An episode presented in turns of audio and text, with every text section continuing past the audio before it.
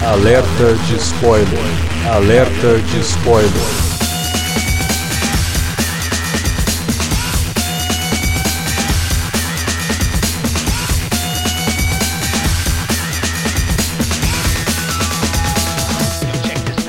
Olá, amigos! Eu sou o Alexandre e esse é o Alerta de Spoiler. No programa de hoje vamos discutir um dos filmes mais esperados de 2021. Aliás, era um dos filmes mais esperados de 2020, né? Agora ele acabou se tornando um dos mais esperados de 2021, que é Duna, filme dirigido pelo Denis Villeneuve e que tem um elenco gigantesco e que adapta uma das maiores obras literárias da ficção científica. Para discutir Duna, tá aqui com a gente Davi Garcia. Opa, pô, finalmente, né, cara? Acho que pode, podemos falar de uma versão realmente que faz jus aí ao material original e tem uma e ao mesmo tempo mostra a visão do, do seu autor, seu diretor, né? Hum. Um, o papo vai ser legal aí no podcast. Também para falar de Duna tá aqui Felipe Pereira. Boa, Dave.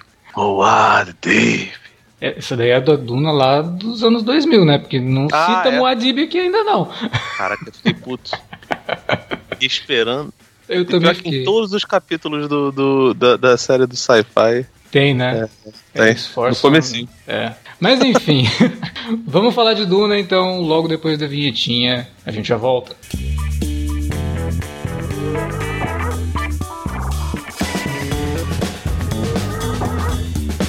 Agora ficou mais fácil ajudar o Cine Alerta a manter o conteúdo no ar e a produzir mais podcasts. Além do padrim.com.br/barra cinealerta, onde você pode escolher um valor e contribuir mensalmente e ainda participar de um grupo secreto no Facebook para ter acesso antecipado aos programas, você também pode nos ajudar toda vez que for comprar aquele livro, filme, quadrinho ou o que mais você estiver precisando. É só entrar em cinealerta.com.br/ofertas e conferir uma lista sempre atualizada das melhores ofertas disponíveis na Amazon e em vários outros sites. Você também pode encontrar produtos relacionados aos temas dos podcasts e o melhor, qualquer compra feita a partir de um link que você abriu no nosso site já garante uma ajuda pra gente. Ajude o Cinealerta a continuar produzindo esse conteúdo que você gosta. padrim.com.br barra Cinealerta ou faça suas compras a partir de cinealerta.com.br barra ofertas. Fique agora com o podcast.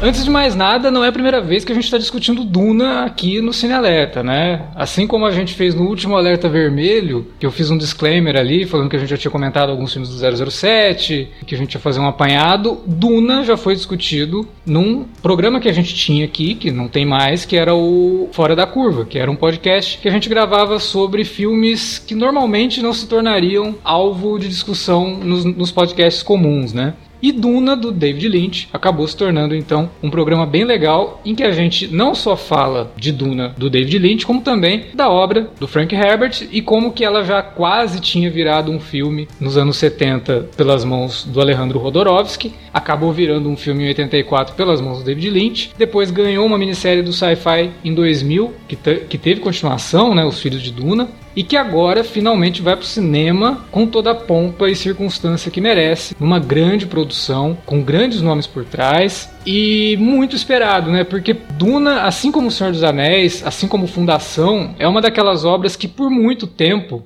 era considerada infilmável. Tanto que a versão do Rodorovsky, por conta do Rodorovsky ser uma figura extremamente excêntrica e um cara extremamente criativo, ele queria tanta coisa naquilo que seria impossível fazer o filme que o Rodorovsky queria. Então acabou ficando engavetado por um tempo, caiu nas mãos do Lynch. O que o Lynch fez acabou sendo sobrepujado pela vontade do produtor, que era o Dino de Laurentiis, e o filme virou uma bagunça. A minissérie do sci-fi eu particularmente gosto e acho bastante fiel à obra do Frank Herbert, mas ela padece da produção, né? Infelizmente. É feio, cara. É feio. Já era na época, hoje é, cara, assim, eu, eu gosto, porque eu tenho uma afinidade muito grande com aquela minissérie. Foi a primeira vez que eu tive contato com Duna, foi através daquela minissérie. E, cara, eu adorei na época que eu vi. Mas mesmo na época que eu vi, eu olhava para aquilo e falava, nossa, essas naves são esquisitas, né? Nossa, isso aqui tá esquisito. Vendo hoje, meu Deus, é assim, muito complicado, sabe? Eu ainda gosto de muitas coisas do figurino, por mais espalhafatoso que seja, mas eu gosto, eu acho que isso faz muito parte do imaginário que cerca a Duna, né? E que aí eu já abro para fazer uma crítica, que é o filme do Denis Villeneuve. Eu acho que nesse sentido peca um pouco, mas eu entendo que era a visão do diretor. Então, ok. Mas a minissérie do Sci-Fi, embora seja muito fiel, né, tem ali seus momentos, ela infelizmente é uma coisa para TV e Duna não cabe na TV. Duna precisa do cinema, não só do escopo que o cinema pode trazer, mas do escopo financeiro que uma obra dessa, com possibilidade de virar uma franquia, adaptar aí vários livros, né, porque eu acho que são seis ao todo de Duna, mais alguns outros apêndices ali que foram escritos pelos herdeiros do, do Frank Herbert, é, pelo Kevin J. Anderson, que inclusive inclusive é consultor do filme. Então, assim, tem ali uma oportunidade que a Warner abraçou de ter uma baita de uma franquia nos mesmos moldes do que ela fez com o Senhor dos Anéis. Afinal de contas, a Warner e a New Line, na verdade, mas a New Line já era da Warner, conseguiu levar outra obra considerada infilmável para os cinemas, que foi o Senhor dos Anéis. E esse ano, além de tudo, a gente tem também o você vê como que mudam as coisas, né? Fundação tá na TV, Fundação é uma série da Apple TV que, em termos de produção, é um negócio absurdo, né? Muito bem feito. Eu tinha falado que Duna não era para TV, mas não era para TV nos anos 2000. Talvez hoje Duna até poderia ah. se tornar uma minissérie muito bem feita. Isso que né? eu falar, cara. Porque, é... se, se a gente tem Game of Thrones, né? Apesar do, dos pesares. Não, tecnicamente não tem como. Né? É, sabe? A, a HBO cansou de fazer coisas assim. A Apple tem feito coisas legais. A Netflix, durante um bom tempo, é, também, também fez produções mais caras. Mas assim, essa série da Duna, do sci-fi, tinha até o William Hurt, né? Achei é um pouco bizarro. Sim, o, o, elenco era bom, né? O elenco tinha nomes. É, se não me engano, a Susan Sarandon aparece no Filhos de Duna. É, o Filhos eu queria ver para poder, poder gravar, mas infelizmente a vida aconteceu, não rolou. A série original eu vi. Uhum. É, revi, na verdade, porque eu, eu, lembro de ter visto pedaços dela em algum EXN da vida, tá ligado? Alguma parada Sim. assim eu acabei vendo, vendo em algum momento, mas acho que nunca na, na totalidade. De qualquer forma, é, é, muito doido como, como há, há, um investimento de boa parte da, das obras, inclusive agora no filme do Villeneuve, na figura do, do Leto, né? Do, do pai do, do, do, Leto Atreides, né? Sim, do pai do, no, do Paul. Porque, tipo assim, no livro, ele é um personagem meio odiável, meio. meio sim, ele, sim. Ele, ele é o sujeito fraco, sabe? Eu li o livro há muito tempo, cara. Acho que é, tava um pouco e ele mais. tem umas rompantes, assim, que não, não condizem muito com esse Leto mais afável que a gente vê tanto é, no. Tem todas as adaptações, na verdade, né? Eu acho que é pra trazer um pouco mais de identificação, né? Porque, sei lá, se ele fosse mais antipático como ele é no livro, e até a adaptação em quadrinhos também de Duna, que é escrita por um dos filhos do Frank Herbert com o Kevin J. Anderson, eles mantêm isso do Leto, dele ser um cara meio esquisitão, sabe? Ele não é um cara muito legal também, não. É, ele faz parte de uma aristocracia e dentro dessa visão, ele não é tão diferente quanto os outros. Ele só não é cruel, ele só não é aquela coisa toda que a gente vê com o Harkonnen, mas o Leto não é essa flor toda que se cheire. No filme do Villeneuve, nossa, ele é um sujeito maravilhoso. Fofo, né? É muito fofo. Né? E no livro ele inclusive tem algumas alguns diálogos ali que você vê que até com a própria Lady Jessica ele não tem uma relação assim tão próxima, sabe? É uma coisa meio. Não, acho que não tem também. nada próxima, cara. Mas eu acho tipo, que. É, eles não são nem casados. Exatamente. Isso, aliás, era, era um negócio que, que. Desculpa de interromper, o, da, o Davi, mas é porque é meio que parte do. um pouco da mentalidade do próprio Frank Herbert, né? Uhum. Que era um sujeito que. Eu não vou dizer que ele era, que ele era reacionário, porque ele era um, um cara que ele não curtia muito, muito política, sabe? É, ao, ao contrário, ele achava que a política era uma parada meio, meio bosta então, tipo assim, ele tem uma, uma, uma visão, tipo, de ai, não, não quero lados. Ele até tinha um parentesco com, com o sujeito lá que fez o macartismo, que ele era sobrinho ou sobrinho neto, alguma coisa do gênero assim. Mas até por conta disso, cara, tipo, ele tinha, por conta da proximidade dele, ele não tinha um lado político muito exacerbado, sabe? A gente sabe bem como é que como é que isso pode resultar, né? A pessoa uhum. que, que não escolhe lado político pode acabar tendo, tendo um problema muito grave. Famoso isentão, né? É, por, por, por aí, época. por aí. É, mas essa coisa que vocês falaram do, do Duque Leto no, no livro ser uma figura mais unidimensional, digamos, né? Ele não tem muito desenvolvimento assim, você não conhece muito dele, como os filmes tentaram fazer, e esse mais novo agora joga cores novas sobre esse personagem. Acho que é uma atualização bem-vinda, né? Porque o material, principalmente, a gente tá falando de um livro de 65, né? Que em muitos aspectos reflete muito do pensamento do seu tempo, né? Assim como Fundação também, né? Porque a gente, a gente até, bem brevemente, né? A gente fala de Fundação, essa adaptação de agora, que tem várias personagens femininas que simplesmente não existem no livro original, ah, sim, né? Porque era muito reflexo daquela coisa da visão masculina de mundo, em que a mulher não tinha mesmo, não estava no mesmo nível do homem, né? Então essas adaptações recentes agora que pegam, se inspiram nesse material de origem e mudam algumas características de personagens que são coadjuvantes ou, ou até mesmo do, dos protagonistas, eu acho que é bem-vinda, né?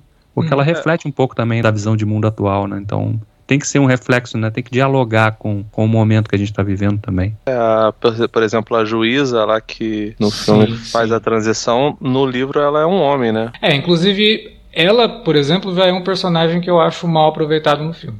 Ela tem uma importância ao longo da, do começo da trama, é, porque existe um personagem que é citado algumas vezes como um provável líder dos Fremen, e aí a gente fica sem saber exatamente quem é esse cara e tal. E, no caso, é esse personagem, né? Esse é o Dr. Liet Kings, né? Que na verdade uhum. aqui é doutora Liet Kings. E que depois tem uma outra relação com outro personagem que mal é apresentado nesse filme, que vai ter sua importância na, na, na parte 2, né? E eu acho que. E aí, de repente, tem um momento que um personagem dos Fremen chama ela por esse nome e não faz sentido nenhum, porque o filme não trabalhou isso, né? Então fica uma coisa assim meio. Hum, faltou e ao mesmo tempo ele faz a reverência. Quem lê o livro, conhece né? a história, sabe do que, que é, tenho... mas quem não fica meio perdido. Mas por que citaram esse nome agora? O que, que isso significa? Eu tenho a impressão que deve ter até cena disso, cara, mas o filme já estava tão longo que o Villeneuve deve ter cortado isso. Pode ser. Eu imagino que ser. a gente vai ver uma cena deletada de um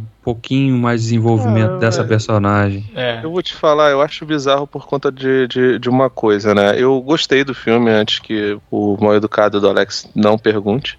É, e todos, assim, todos eu... aqui gostamos, pronto. Já sim, sim, tira nós, esse nós, elefante da sala. Todos sim, aqui gostamos do filme. Eu gostei bastante, por sinal. E, uhum. Mas assim, cara, tem uma, uma parada que é, lá no começo você acabou falando que Duna era um filme, era um livro muito difícil de, de adaptar e até por conta dessa situação, eu acredito que seria mais fácil, provavelmente, adaptar isso para uma série de televisão. Tanto que eu acho a, a orçamento risível, terrível, efeitos especiais horríveis, assim, figurinos péssimos. Ainda assim, a produção da Sci-Fi a gente gosta porque a gente é otário, né, Alex? Mas assim, é, a, a minissérie do sci-fi ela consegue ser muito melhor resolvida do que, do que era o filme do Lynch e do que poderia ser o filme do, do Jodorowsky. Eu acho até que Duna seria melhor é, produzida nesse sentido, né? Mas o Villeneuve conseguiu uma parada que nem a série do sci-fi conseguiu, mesmo sendo assim bem fielzona ao material literário, e nem o filme do Lynch é, conseguiu, que foi é, passar pro audiovisual a ideia do Herbert, que era muito grandiosa, que tinha muito potencial, assim, que é muito popular, mas de uma maneira palatável, de uma maneira que você vê e você não fica, pô, meu irmão, caraca, que história chata, tá ligado? Tanto que uhum. boa parte das pessoas gosta muito dos produtos que tem a ver com Duna, mas não gosta de Duna em si, tá ligado? Tipo, porque eh, da Star Wars, por exemplo. É a mesma coisa com até Alien, né? Que é, que é aí é mais ligado ao, ao Duna do Jodorowsky, né? Uhum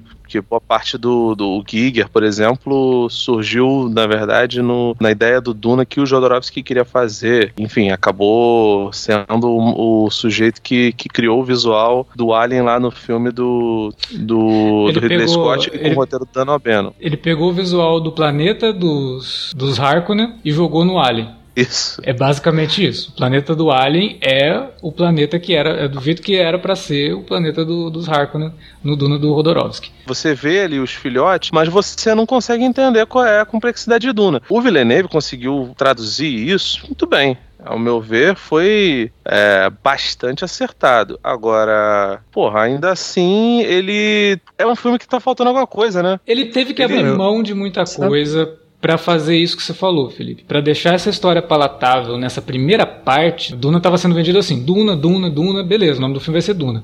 Na verdade, o nome do filme é Duna Parte 1. Então, para essa é. primeira parte funcionar, para um público que não conhece Duna, para um público que conhece muito mais Star Wars do que Duna, para um público que conhece muito mais qualquer outra space opera do que Duna, ele precisava deixar isso realmente palatável. E para fazer isso, ele teve que abrir mão de muita coisa. Ele teve que abrir mão de meandros políticos mais elaborados que, que tem no livro. Mas tudo isso ele deixa todas as pontas soltas certinho para depois trabalhar na parte 2. Né? Então eu acho que a parte 2 dessa, dessa história toda ele vai abraçar mais todo esse universo, ele vai realmente trazer as coisas que fazem de Duna ser Duna, né, de ter essa diferença, de ser um marco na literatura de ficção científica, de trazer a complexidade, porque tem o, jogo político que leva o, a família Atreides até é, Arrakis, para que aquilo se torne todo o plano do, dos Harkonnen, e depois você vê que tem todo o plano das é, Bene Gesserit em cima. Quem que é o, o, o Paul no meio disso tudo? Ele vai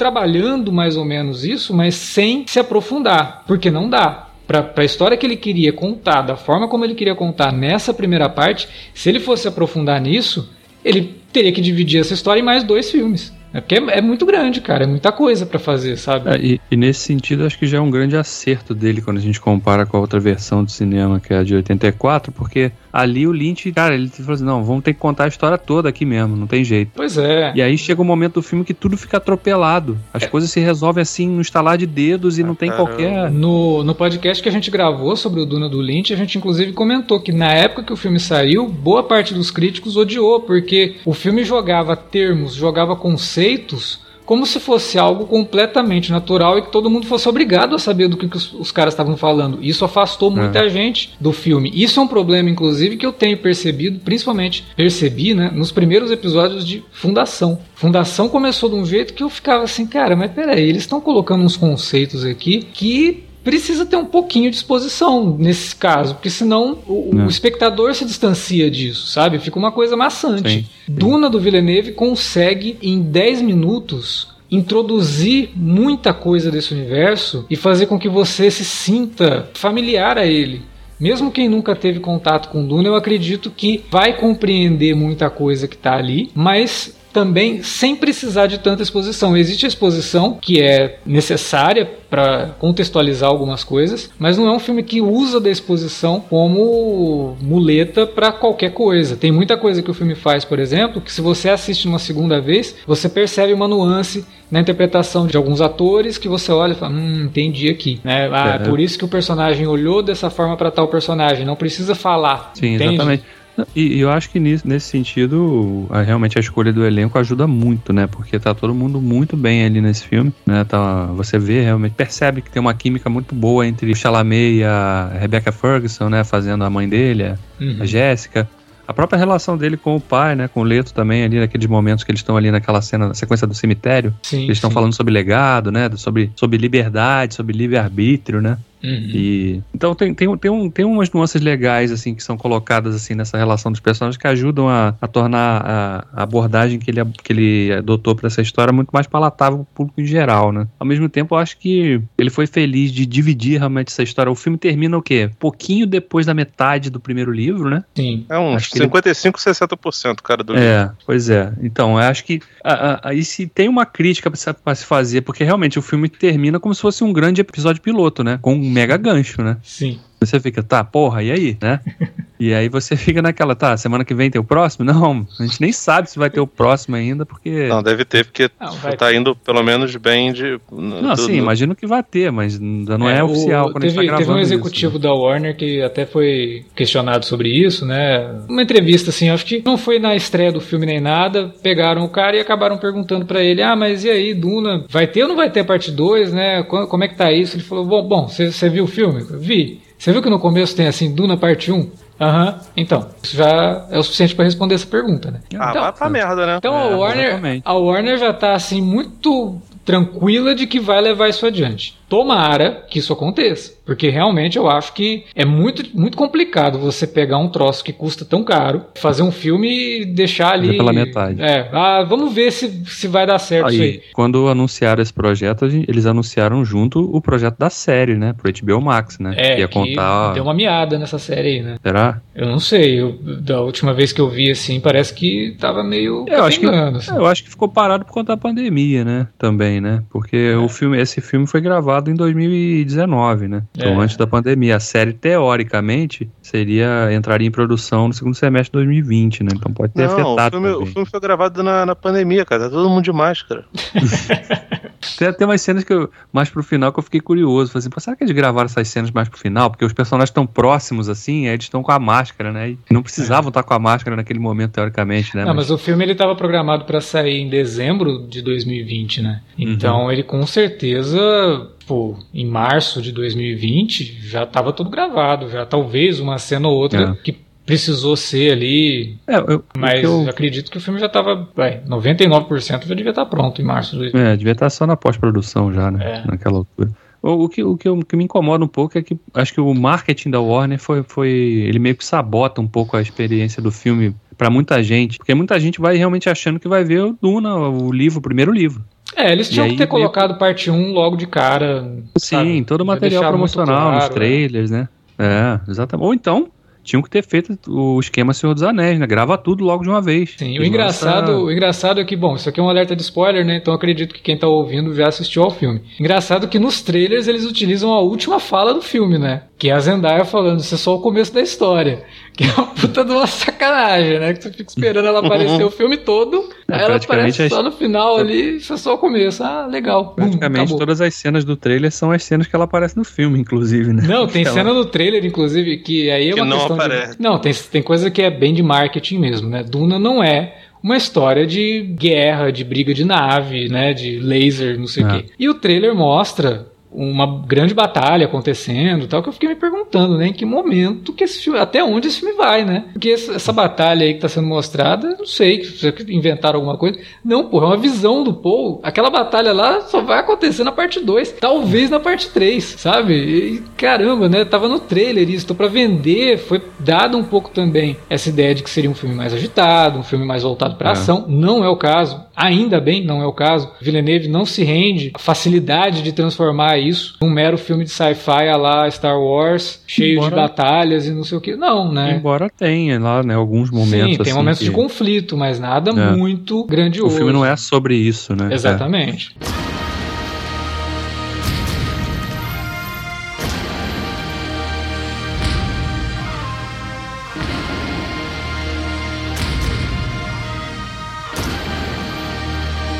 que, que eu gosto pra caramba nesse filme é a criação de mundo que ele, que ele fez ali, né? Porque você, principalmente quando chega em Arax ali, a noção de escala das coisas é é muito impressionante, né? Sim. O deserto é muito gigantesco, as construções ali na cidade ali, pô, são quando mostra os personagens caminhando ali naquele jardim, o tamanho daqueles prédios. Não, né, é, você vê que o Villeneuve ele é realmente um cara muito habilidoso em, em, na questão de escala, né? No próprio Arrival, aquelas naves, ele já, uhum. já tinha o cuidado de sempre colocar as coisas que a gente não tem noção, das coisas que não são do nosso mundo, perto de coisas que são. E é. no Duna ele faz isso o tempo todo. Ele coloca, ele mostra um personagem, aí ele mostra uma nave. Aí você já sabe qual é o tamanho da, da nave em relação a um humano. Aí de repente ele te mostra uma nave que é cinco vezes maior do que aquela nave que você acabou de ver, que já era gigantesca.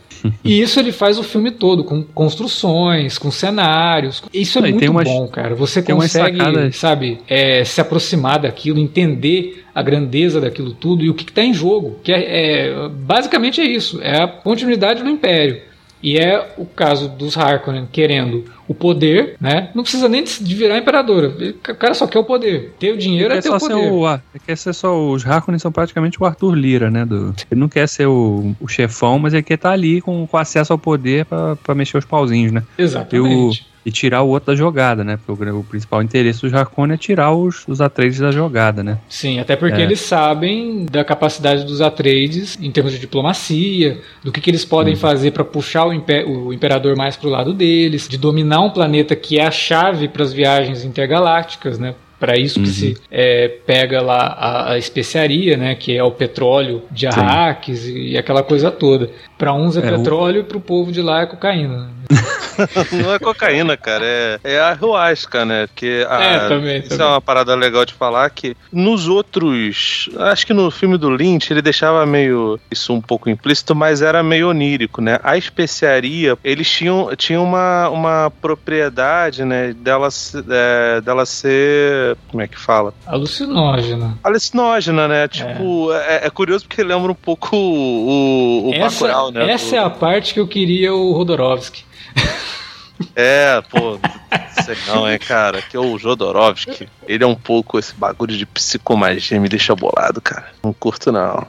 Mas assim, de qualquer forma, é, aqui ele deixa muito claro que, que, que tem essa questão e que e, e, e, aliás ele dá um peso até, até diferenciado, porque eu gosto muito da forma como eles lidam com os framing, né? Porque primeiro ele coloca lá, né, os Atreides, eles são, são levados, né, pelo imperador. Aliás, claramente não é só uma questão dos, Haku, dos Harkonnen é, ficarem bolados com, com, com os Atreides, né, com a casa Atreides. O imperador também o, é, Ah, mas o, é o veneno dos Harkonnen no, no, ouvido do imperador, né? É o Sim. Isso até é dito no filme ali, o, o imperador acha que teve a ideia de, mas na verdade é os Harkonnen que estão ali é uma... e tal fazendo todo o jogo de intriga. Inclusive, o imperador mesmo é uma figura ausente total nesse filme, né? É, não, não tem nem nada, nada, né? Mas assim, de qualquer forma, eles, eles tinham uma, uma certa. É, um receio também por parte do, do, do, do imperador, e, enfim, ainda tinha uma, uma outra questão que é a descrição que o Paul Nattrage, né, que o personagem lá do Caetano Veloso novinho, quer dizer, o Timothée Chalamet, faz, é bem preconceituosa dos Frame, né? Eles são pessoas pouco confiáveis. Eu, quando eu tava vendo o filme a segunda vez, eu lembrei muito de, uma, de, um, de um conceito bizarro dentro de, de, de, Eu estudei isso em antropologia, não lembro exatamente da onde vinha essa definição, mas é, que falava sobre as pessoas, o que a gente hoje costuma chamar por pardo, né? É, na época que eu li era mestiço o termo que falava. É, o, o termo era é a tara degenerativa que se torna ainda mais perigosa caso se aproxime da cor branca, né? Assim, uma visão extremamente preconceituosa, racial, escrotérrima, que considera que, que o branco é, é superior e que, enfim, o, o negro, o preto, o judeu, seja lá o que for, que não é branco, é necessariamente ruim e o mestiço ele é perigoso porque ele se disfarça é, do branco, né? Essa, essa visão dos framing, cara, me lembrou muito essa, essa questão. E, ao mesmo tempo, o roteiro ele faz questão de tornar, de, de mostrar os framing não como um povo holístico ou super crédulo, sabe? Eles são bastante pragmáticos. Eles têm crenças, essas crenças podem ou não ter poder na vida deles, mas é uma parada sutil. Eles claramente têm uma, uma postura entre eles que é bem mais fechada, eles são, são muito arredios pro, pro resto das pessoas que estão em volta. Eles não abrem muito, né? A Casa Trades, ela não, não penetra de jeito nenhum, eles não olham eles como salvadores, ao contrário, eles olham até pro Paul com, com uma certa desconfiança mesmo, alguns deles acreditando que ele pode ser o famoso Chosen One, o Sim. Salvador Branco, essa é parada é que, que, é, é, que é complicada no, no, no, livro do, do, do Herbert, é. mas aqui, cara, eu achei impressionante.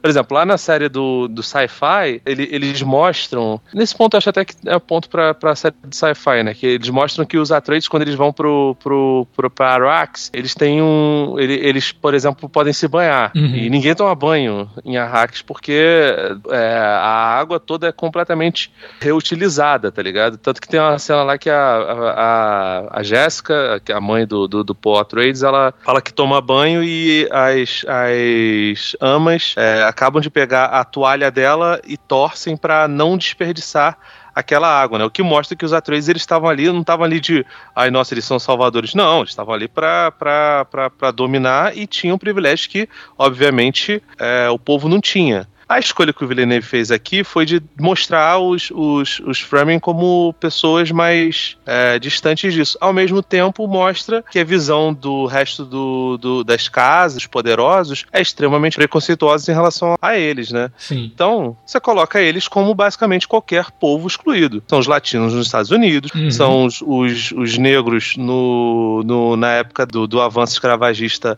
da Europa sobre a África. Então, cara, é, é uma saída que eu acho super inteligente que, que sabe, pelo menos conversa bem com, com o material. Aliás. E com discussões atuais, um... né? É, com, com, com discussões atuais e, e, e, também repagina legal a, é. a parte, as partes do livro. Tem um negócio, inclusive, que totalmente dentro disso que você está falando, né? O, a narração que dá início ao filme, que é feito pela personagem da Zendaya, ela fala: os Harkonnen estão indo embora. Quem serão os nossos novos opressores? É. tipo, qualquer um que, que for lá para Arrakis, é isso, eles serão oprimidos por esse povo, né? Os Fremen são oprimidos por eles. Então eles têm uma posição realmente de, de combate, sabe? Ninguém quer ser oprimido. E infelizmente, os Atreides, por melhores que eles possam ser, né? Mesmo o Leto mostrando toda essa questão de não, queremos os aliados Fremen. Cara, ele quer os aliados porque ele sabe o poder que ele tem nos caras. Ele viu o, o, personagem do Momoa, né, foi lá e falou pra ele: os caras lutam Não. melhores que qualquer um que eu já vi na vida. A gente precisa ter esse, esses caras do nosso lado, né? Então é por interesse também, sim, não tá lá pra cara, salvar caras... ninguém, não, cara, sabe? Claro, bicho, mas se, se, se os caras conseguem é, deixar o Aquaman e o Caldrogo ao mesmo tempo impressionado, meu irmão, esses caras têm que estar tá comigo. E,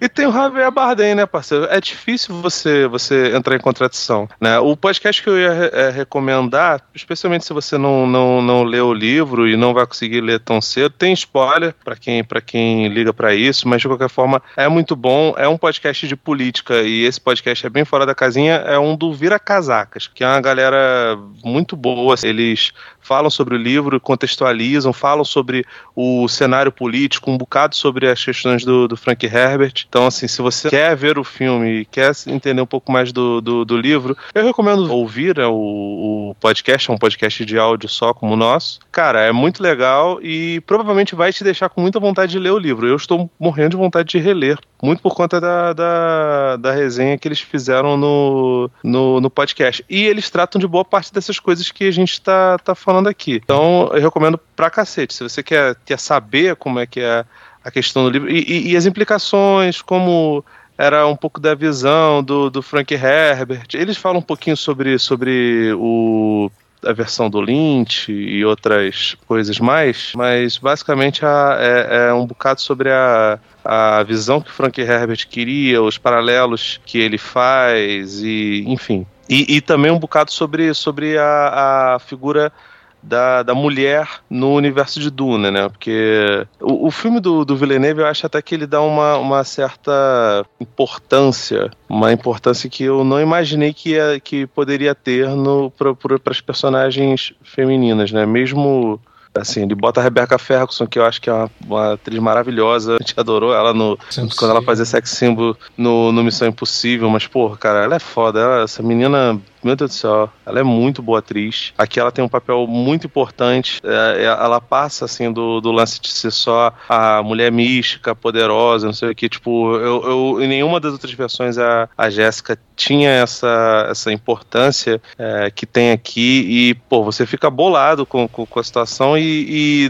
Duna, por mais que fosse feito por um sujeito que, que era um, um, um pouco complicado, né, como era o Frank Herbert, ele tinha uma visão muito, muito particular é, da, da, das mulheres, cara. É, é, muito curioso o, o, quanto essas personagens têm uma importância, né, para essa, pra essa mitologia. Que basicamente é, sabe, a, a figura feiticeira maior. Sim, e que é, tudo, na verdade, poderosa. acontece por conta delas, né? É tudo Sim. parte de um plano delas, assim, muito bem elaborado, que a Lady Jessica não acata, né? Porque em tese a Lady Jessica deveria ter dado uma filha com o, o Leto Atreides e aí essa menina depois teria que se unir com um Harkonnen, para aí sim gerar a figura desse Messias aí das Bene Gesserit e tudo mais. Só que a Lady Jessica não acata, acaba dando pro, pro Leto o filho, Paul, né? E aí talvez ele seja esse essa última cartada aí. É, isso é uma coisa que a história vai sendo trabalhada aos poucos e que eu acho que a segunda parte realmente vai trazer muito. A primeira, ela de fato se ocupa em introduzir todos esses conceitos, introduzir esse universo de uma forma muito bonita,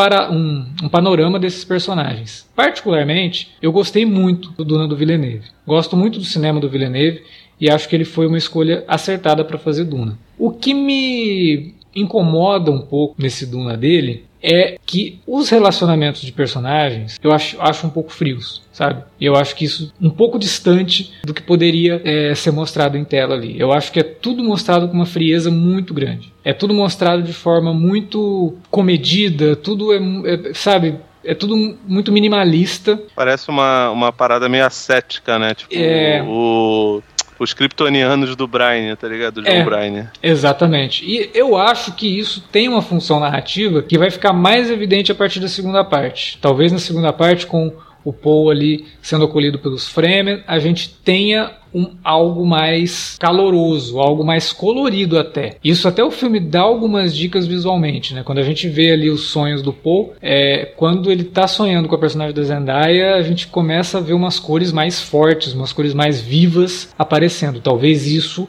aflore melhor na segunda parte da história. Mas nessa primeira parte, embora tenha achado tudo muito bonito, eu acho que direção de arte, é, direção de fotografia, inclusive o Oscar 2022 vai ser uma barbada tecnicamente, porque esse filme vai levar praticamente tudo. Acho que não vai ter nada aí para concorrer de forma tão, tão forte com, Nossa, Duna, não. Cara, eu vou te falar, eu, fico, eu fiquei bolado que eu vi a patroa, ela não curte muito parada de, de, de fantasia, de ficção científica mas ela tava desesperada para ir no cinema. E a gente foi ver, foi ver dublado, inclusive muito boa a dublagem. Eu vi nas duas versões, vi na cabine legendada e, e, e dublado. E eu falei para ela, pô, cara, se tem navinha eu já gosto, né? Pô, só que essas navinhas são caprichadas, né, cara? Aquelas. É tudo muito aquelas naves, por meio, meio, meio insetoide, cara. Elas têm a aparência do. É uma. Como é que chama? Aquele é libélula? É, libélula. É, é, exatamente igual, né, cara? Eu achei foda também. O funcionamento dela, inclusive, é uma libélula, né? É muito louco isso. Muito... Faz aquele mergulho, né? Sim. Meio que, sei lá,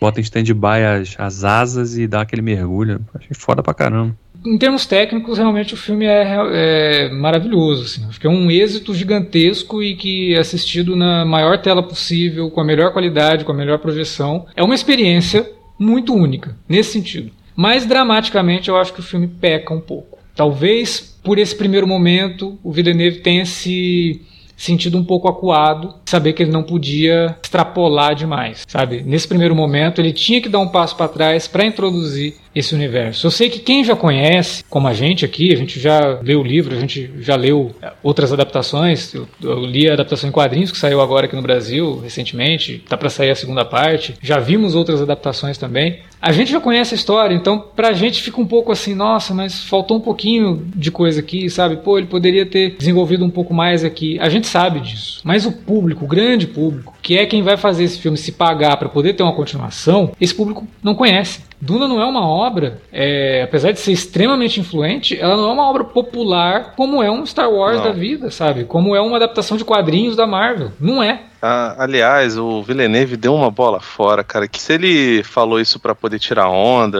eu acho que ele mentiu. Que ele, o pessoal é, perguntou para ele se teria alguma parada relacionada a, a, a, Star Wars e ele falou que nunca viu.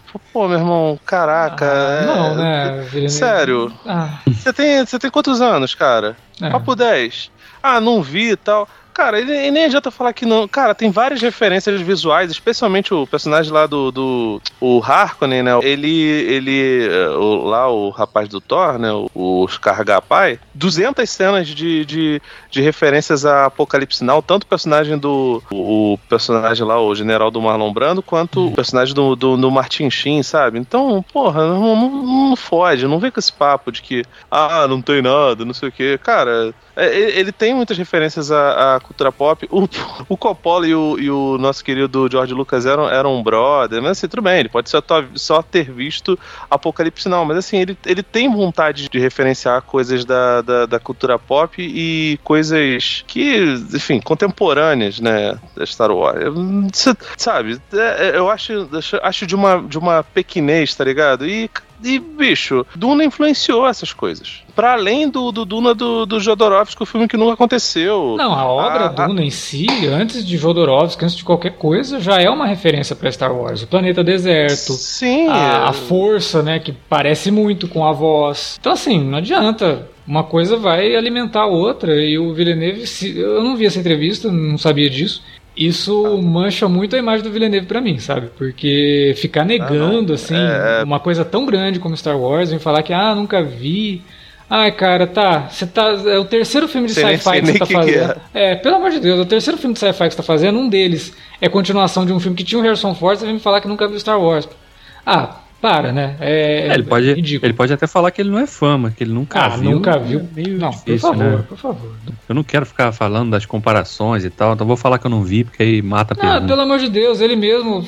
Então quer dizer assim, ele não quer que compara com coisas menores? Ele tá considerando Star Wars É, menor, porque saber, né? ele mesmo comparou o que ele faz com Duna, falando que assistiu Lawrence da Arábia quando era pequeno e ficou maravilhado com aquilo. Ele tentou trazer coisas do Lawrence da Arábia pro, pro Duna. Então, quer dizer, o Lawrence da Arábia ele pode citar, o Star Wars ele não pode. Ah, por favor. Vamos dizer também que o cara tem uns créditos aí, né? A filmografia independente desse posicionamento aí arrogante, talvez, babaca. Né? Esse é mais um bom filme da, da, da carreira dele, né? Assim, é um cara que, que dificilmente derrapa feio, né? Você vê desde o início e, e tudo bem, agora é o terceiro, é a terceira obra de ficção científica realmente que ele faz, né? Mas é um cara que geralmente gosta de navegar por gêneros bem diferentes, né? se dá Desde bem, da carreira. né, quase todos, assim, que, que ele já Sim. entrou. Assim, eu gosto, eu- como eu falei, eu gosto muito do Villeneuve, eu gosto da direção dele, acho ele muito elegante. Ele, ele cria algumas coisas visualmente nesse filme que eu acho extremamente elegante, sabe? É um filme que tem uma classificação etária PG-13, né? Ele não é rated R. Pra, como ele não pode ficar mostrando sangue toda hora e tal, ele cria uma ideia visual recorrente ali daquele escudo, que quando o a, a espada entra, né? O escudo deixa de ficar azul para ficar vermelho. Então quando você tá no meio de uma batalha ali, você vê os carinhas ficando vermelho, é porque eles estão morrendo. Então assim, é uma decisão elegante para não mostrar sangue, né? Você vê que até isso ele consegue trazer ali pro filme. Ele não é um diretor de pouca visão. Ele pode não ser tão criativo quanto é um David Lynch, quanto é um Rodorovsky, mas ele é um diretor que dentro da, daquilo que ele faz, daquilo que ele tem como visão, acho que ele é muito bem sucedido. Né? É, gosto muito do, do Blade Runner dele, acho um trabalho de ficção científica muito interessante. Acho que ele consegue unir coisas mais artísticas com coisas mais populares, né? Então isso acaba trazendo para Duna aí um diálogo com dois públicos. Para mim ele dialoga muito bem com quem gosta de uma ficção científica mais cerebral, como também dialoga muito bem com quem gosta de uma ficção científica mais fantasiosa. Duna é uma fantasia. Em alguns momentos até acho que ele poderia abrir um pouco mais esse leque da fantasia, né? não se esconder tanto nesse sentido. Mas como eu falei, eu acredito que ele se segura um pouco para garantir que esse filme tenha isso, tenha esse diálogo com um público mais amplo, que consiga então formular aí uma, uma franquia de fato cinematográfica baseada no universo de Duna. Futuramente, se realmente além do segundo filme a gente for para o terceiro, para um quarto filme, é, essa visão se amplia ainda mais e ele traga coisas mais interessantes para esse universo. Mas eu acho que nesse primeiro momento, o Duna dele é um filme realmente uma grande experiência cinematográfica. Eu acredito que esse ano, levando em conta que isso aqui é um blockbuster, né, a gente não vai ter nada melhor não. Não teve até agora e, e não vai ter. Ah, não sei, né? Vamos ver aí o Matrix 4, talvez, quem sabe. É, talvez o Matrix, mas eu acho que o Matrix vai ser um pouco mais comedido do que a gente está achando aí. Talvez, talvez eu me engane, talvez o Matrix seja realmente uma Ah, obra. eu acho que não vai ser comedido, não. Sabe por quê? Porque tem, tem Keanu Reeves com cabelo grande. É, pois é. Enfim. É, mas o que, o, que eu, o que eu espero, a expectativa é que as pessoas, até gerações mais novas, né, que ainda não conhecem o material de origem, de repente, a partir do filme, desenvolvam um interesse para conhecer realmente, porque o material é Ah. muito bom, cara. Não cria essa expectativa, não. acho muito difícil, cara. Não coloque suas expectativas nos jovens. É, não, não- Cara, é, eu gosto muito do, do material, eu gosto muito do que, o- do que o Villeneuve fez no filme. Eu vou te falar, é, eu no, no cinema, fa- cara, esse filme ainda sofreu a questão bizarra, né? De, de o Villeneuve, coincidentemente, também ficou bolado com a, com a situação de o filme estrear no, no, Pô, no streaming junto com, ele tem com razão, o cinema. cara. E. Pois é, cara, porque, cara, é um filme.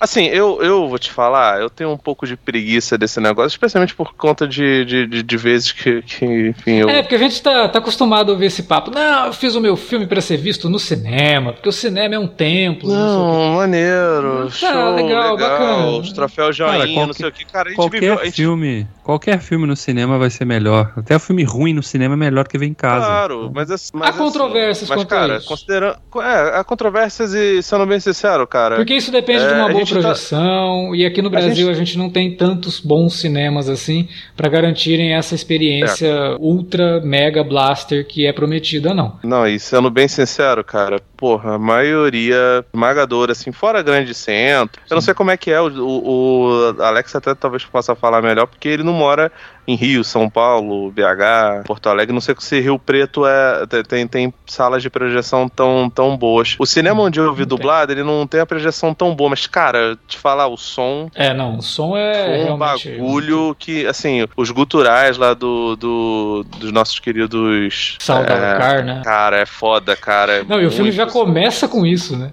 Ele já, antes de, de, entrarem os logos das produtoras e tal, ele já começa com uma frase dita nesse gutural aí, que é um negócio meio assustador, né? Falaram dos sons, a gente tem que falar da trilha do Hans Zimmer, né? Ah, que é um outro é, um outro cara. elemento muito importante e impactante. Muito. Eu acho filme. que o Hans Zimmer cria aqui uma coisa que ele tentou fazer no Blade Runner 2049, mas que embora eu acho que ele faça te... uso dos temas originais do Blade Runner muito bem no Blade Runner 2049, eu não gosto da trilha em si. Eu acho que a trilha do Blade Runner do Hans Zimmer é muito sem inspiração. Assim. Ela é muito reverencial ao que o Vangelis tinha feito, mas não consegue ir além, sabe? Ela não consegue criar grandes não consegue temas. ser autoral, Não, né? não assim. consegue. Aqui não. Aqui ele pega e olha. Cara, eu vou te falar, tem três discos de trilha sonora do Duna do, do Hans Zimmer. Eu acho que ele já compôs até pro terceiro filme. Não é possível, porque tem muita música nesse filme. E é, cara, que trilha incrível que o Hans Zimmer criou aqui. E ele inclusive sabe o momento certo de pontuar com trilha sonora. Tem momentos do filme que a trilha não entra, sabe? Não é aquele exagero que a gente está acostumado do Hans Zimmer, mas é uma trilha presente, sabe? Uma trilha ali que tá todo o tempo é, pulsante é, isso, falando para você, cara, você tá numa experiência muito falar, doida. Cara, porque o, Hans Zimmer, de vez em quando, ele tem umas paradas de ser meio. Especialmente com o nosso querido Nolan, que gosta de ficar dando, dando é, esse tipo de, de liberdade para ele. Eu adoro o Hans Zimmer, né, cara? Mas tem horas que realmente fica um pouco, um pouco complicado. E ele mandou bem, cara. É, e curioso é que, tipo assim, o 007 também foi dele, né? Sim, o 00, você vê que Sim. o 007 ele conseguiu. O Hans Zimmer tá finalmente cresceu, sabe? No 007 ele conseguiu se manter ali. Olha, sou um compositor do 007, não vou inovar, não vou fazer nada, não, é, não vou colocar os zimerismos, vou colocar só os, os 007 aqui. E no Duna, cara, ele vai atrás de umas referências muito doidas. Tem coisa de Vangelis, tem coisa de world music, assim, que ele junta coisas do mundo inteiro para criar um som muito único. E... Fora sons de, da cultura árabe também, né? Sim. Pra traduzir muito dos, dos Fremen. É, né? pois é. O, o Alex tá falando aí de não sei o que, de evangélico. Pô, tem muita coisa de outra religião também.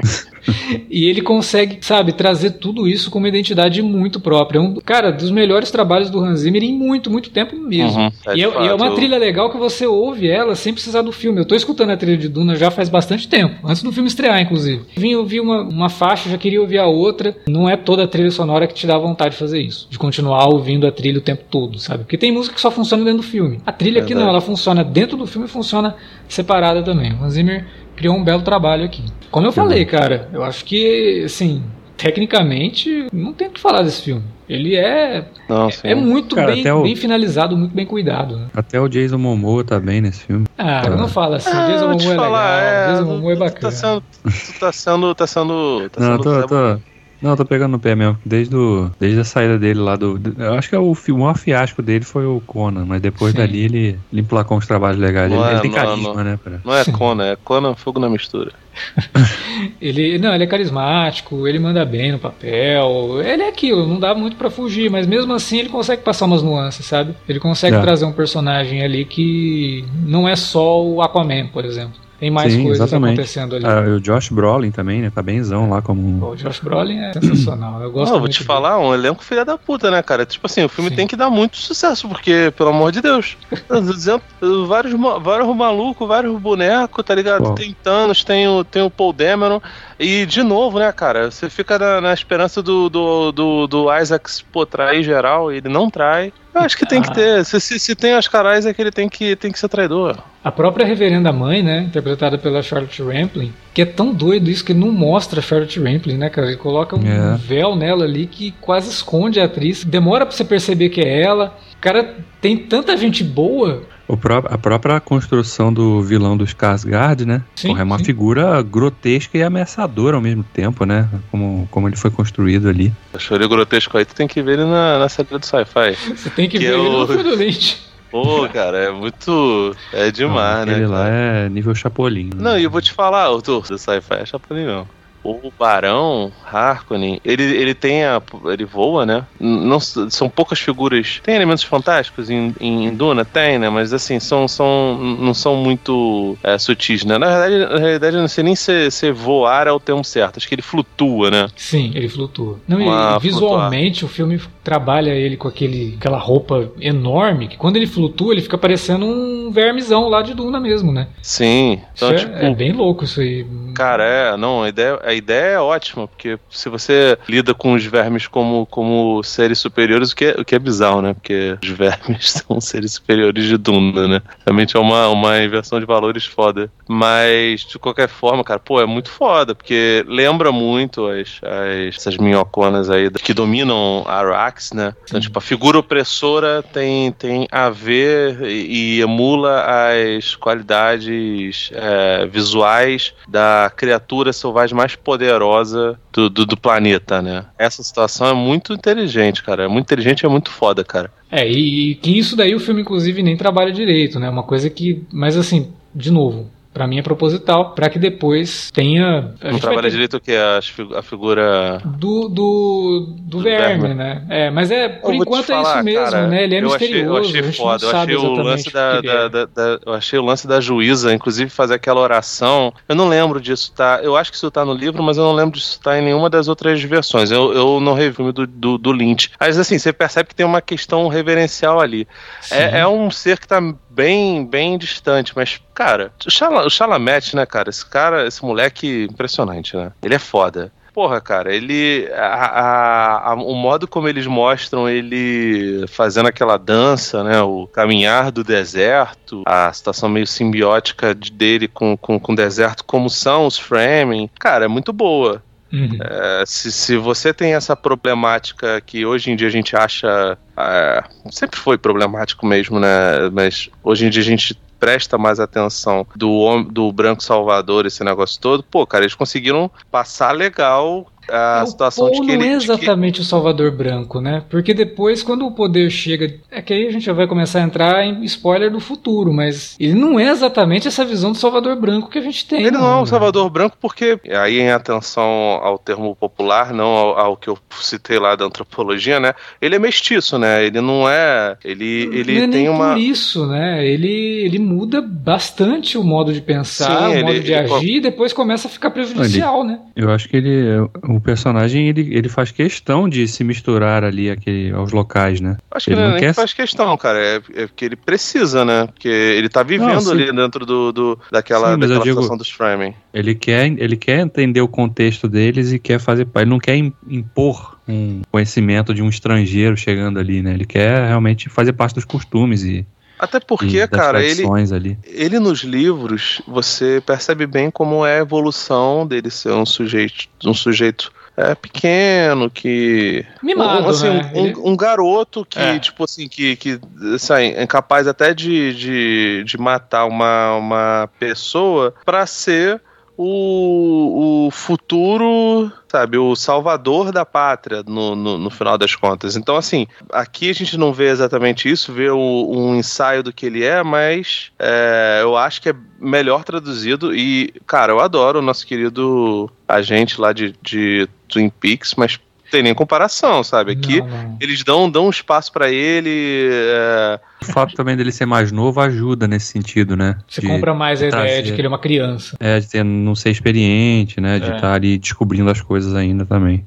É, eu, eu acho que ele como personagem, ele por conta dos sonhos que ele tem ali, a gente já começa a ver coisas que na verdade não são boas e ele tá com medo de. né? Quando ele tem aquela visão deles, por exemplo, indo planeta natal dos Atreides, que é Caladan, levando os Fremen numa espécie de conquista mesmo. Ele não gosta daquilo, ele, ele, ele para e fala: Não, é, as coisas que, que eu tô prevendo, as coisas que podem acontecer aqui, vão ser prejudiciais pro nome da minha família e pro universo, sabe? Tipo, eu vou continuar sendo opressor, vou continuar levando a ideia de opressão pra fora, eu vou colocar isso na cabeça dos Fremen, que não tem essa ideia. Então, eu acho que talvez a discussão toda vá por esse lado na parte 2, ou até na parte 3. É do se o que, que ele vai realmente fazer, se o que ele está fazendo é realmente salvar alguma coisa, ou se é garantir a predominância de uma ideia de domínio. É, tem muito em cima disso desse, nesse personagem que eu acho que o Villeneuve vai trabalhar aqui. Tem uma dualidade nele ali. Ele não é, por isso que eu falo que ele não é um salvador branco. Sabe? Ele é diferente de um Tarzan, ele é diferente de um personagem de quadrinhos, fantasma, sabe?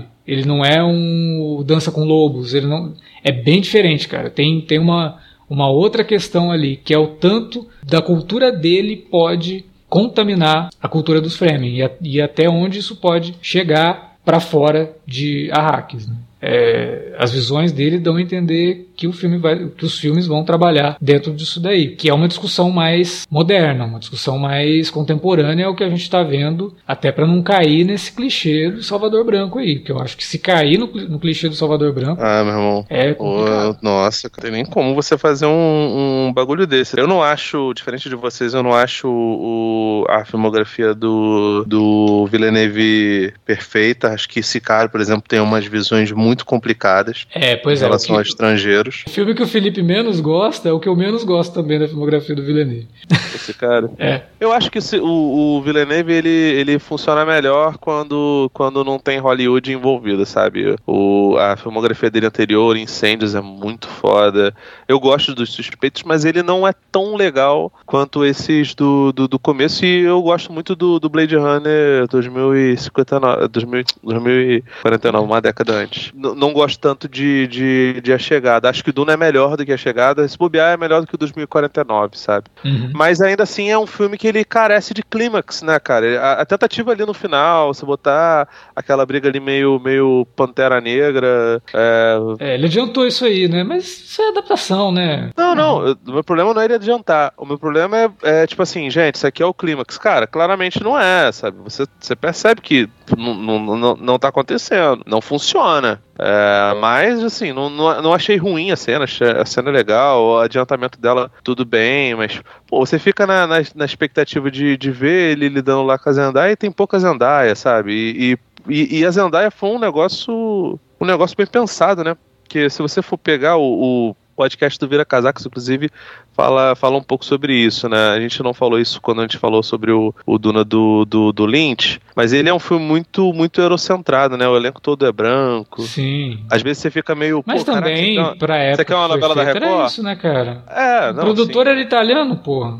é, sim. Não, Esse filme é muito mais do De Laurentiis do que do, que do, do, do, do Lynch, né? Vamos ser sinceros. E a Zendaya, pô, cara, ela é foda, né, cara? Porque ela é uma atriz que tá, tá em evidência pra cacete, não só por conta do, do Homem-Aranha, é, mas, porra, ela ela tá na crista da onda, ela tem uma, uma semelhança com, com. Eu não lembro se no livro fala de, de cores dos, é, dos frames, se fala se eles têm a, a, pele um pouco mais, mais morena, mas, pô, cara, assim, se você pensa que é um, um planeta árido. Não tem nem árvore, né? Então, pois é, então você imagina que as pessoas nativo, têm. É. Não tem, dificilmente vai ser a galera da minha cor, né? E, pô, cara, você vê pouco ela, infelizmente, né? Eu, eu, eu sou suspeito, eu adoro ela, gostei dela até no. no até fazendo a Lulabane lá no nosso querido Space Jam New Legacy. Não, ela manda ainda... bem, ela, ela é uma atriz bem. Sim, ela, ela se desafia sempre, né? Tem, ela procura papéis que desafiem ela. É uma pena que a Shane aqui ela não seja uma personagem que faça parte da, de, dessa primeira parte da história, de fato, né? Ela é só uma visão. É, então ela, ela, é uma personagem que ela não faz parte desse momento da história. Ela vai entrar realmente na vida do Poe agora, que é quando a história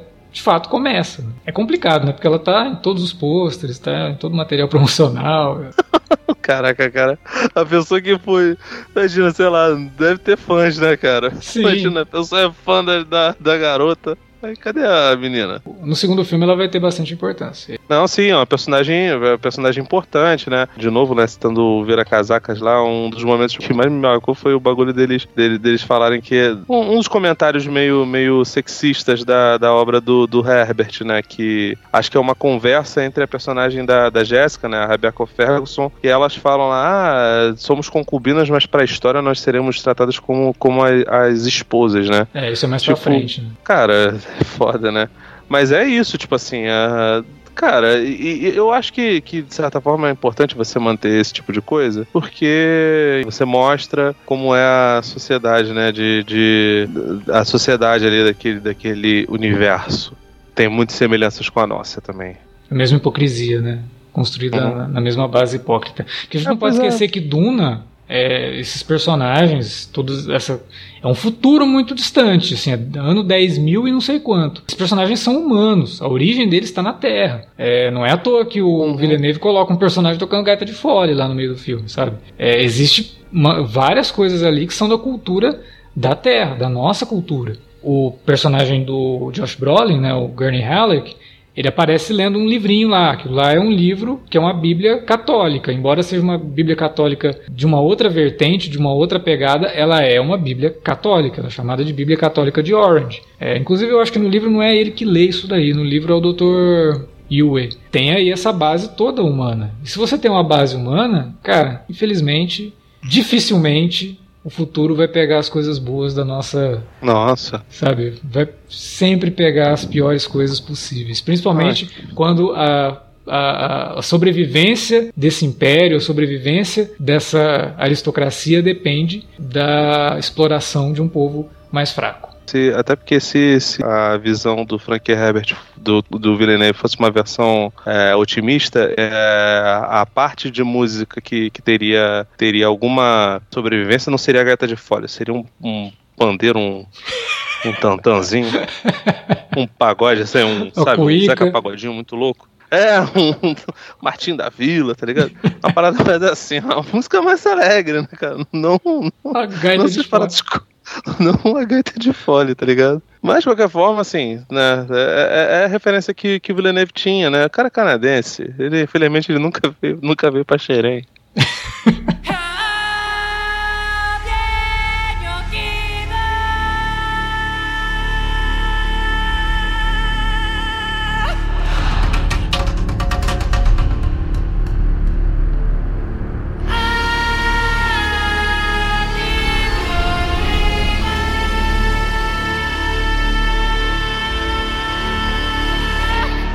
Bom, era isso que a gente tinha para falar sobre Duna, de Denis Villeneuve. E agora, levantamos a bola aí para você. Fala pra gente o que você achou do filme na área de comentários ou nas redes sociais, facebook.com barra Cinealerta ou arroba Cinealerta no Twitter.